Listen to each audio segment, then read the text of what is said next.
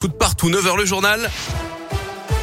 Et c'est avec Colin Cotte. Bonjour Colin. Bonjour Guillaume, bonjour à tous. À la une de l'actualité, attention, ça va souffler fort, très fort dans la région aujourd'hui avec le passage annoncé de la tempête Diego, notamment en Auvergne, la Haute-Loire et le Puy-de-Dôme euh, seront placés à partir du milieu d'après-midi en vigilance orange au vent violent par Météo France avec des rafales à plus de 100 à 110 km heure attendues notamment dans la fin de la journée. Le vent devrait ensuite se calmer dans la nuit. Une mère de famille de Clermont poursuivie pour des coups portés à sa fille de 8 ans. Ce sont les responsables de l'école de la petite petites victimes qui ont alerté la police en début de semaine d'après la montagne.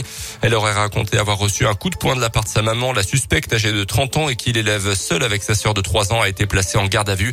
Elle aurait reconnu les faits. Des signalements avaient déjà été transmis à l'éducation nationale en 2019. La mère de famille sera jugée au mois de septembre prochain. En attendant, ses filles lui ont été retirées.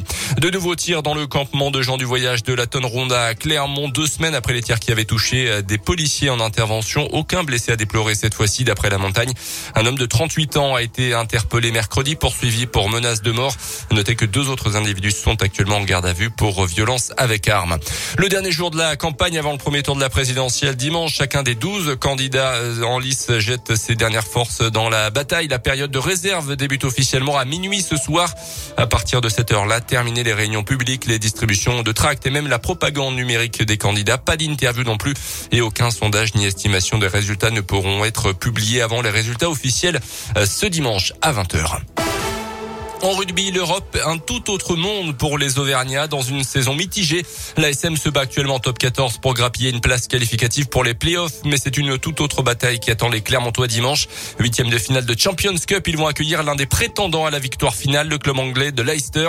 Le demi-mêlée Auvergnat Morgan Parra, c'est bien que les résultats actuels sont en dents de scie, mais il appelle quand même à la ferveur des supporters pour réaliser l'exploit. On l'écoute. Faut dire la vérité, hein. on n'est pas, on n'est pas en haut du tableau dans, dans le championnat. Je pense que beaucoup de personnes ne croient pas en nous pour aller au bout. Peut-être, euh, voilà, il y a beaucoup de choses. Il y a des personnes peut-être se régalent un peu moins au stade. On a un jeu peut-être un peu moins bien en ce moment. Donc, euh, il y a beaucoup de questions. Il y a, on espère que voilà, juste le public va répondre présent quand même euh, ce week-end pousser parce que ce qui est sûr c'est qu'on va en avoir besoin et ça va être ça va être un gros match parce qu'on joue une des meilleures équipes anglaises on est joueur, euh, on est joueur de rugby et puis on est surtout euh, au-delà des joueurs de rugby, on est compétiteur. On peut pas passer et se dire on va juste jouer le match. La SM face à Leicester, huitième de finale de Champions Cup, c'est dimanche. Coup d'envoi de la rencontre à 16h15. Du cyclisme, Julien Alaphilippe, le double champion du monde auvergnat, n'est encore pas passé très loin de sa deuxième victoire de la semaine sur le Tour du Pays Basque. Il termine deuxième de la quatrième étape hier derrière un Colombien. Puis en foot, match nul un partout de Lyon sur le terrain de West Ham hier quart de finale aller de la Ligue Europa. C'est Tanguy Ndombele qui a marqué pour les Lyonnais.